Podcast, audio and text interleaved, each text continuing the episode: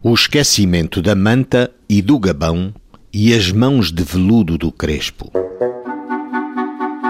António Lagarto seria uma hora da noite, pouco mais ou menos, quando recolheu a casa com o filho e achou a lanterna acesa. Perguntou ao filho quem a teria acendido e este disse-lhe que, por certo, teria sido o criado. Ora, o criado havia sido despedido. No auto de queixa, António Lagarto queixou-se que, como tivesse despedido o criado, por lhe não ser preciso, por ter acabado o acarreto de cortiça, regressara à sua terra. Mas como este lhe pedira para lá dormir naquela noite, pois estava mal com a família, anuíra.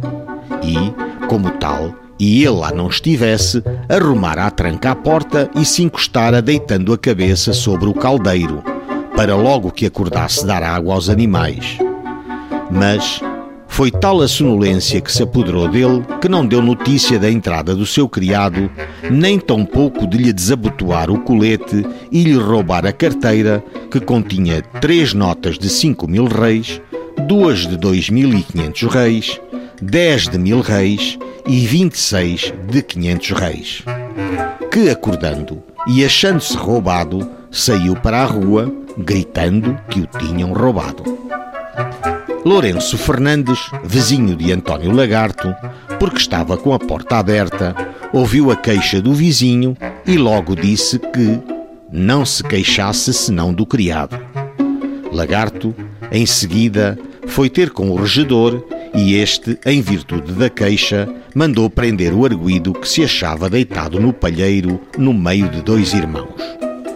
Conduzido arguído à cadeia, confessou que foi ele quem roubou o dinheiro e que o soltassem, que ele o ia buscar. O que fez, acompanhado de um cabo. Encontrado e contado todo o dinheiro, o arguído José Crespo mudou de versão. Disse então que, querendo-se deitar, fora à casa de seu patrão a fim de trazer um gabão e uma manta que lá tinha. Mas, vendo-o deitado no chão, e sabendo que ele se achava muito embriagado, e como estivesse desabotoado e com a porta escancarada, temendo que alguém entrasse e o roubasse, lhe retirara a carteira e a levara para sua casa. E, como nessa ocasião a candeia se apagasse, não trouxe a manta nem o gabão. Gastou 25 tostões e o restante e a carteira embrulhara num trapo e meteu-a no quintal debaixo de um tijolo cru.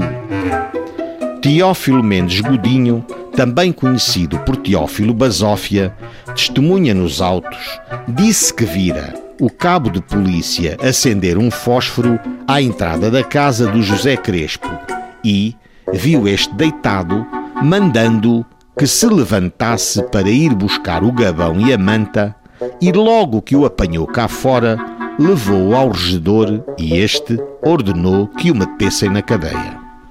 Crespo, o arguído, era menor de 18 anos, tinha bom comportamento anterior e o queixoso recebeu todo o dinheiro que lhe foi furtado. Por isso, o senhor juiz condenou-o a cinco meses de prisão.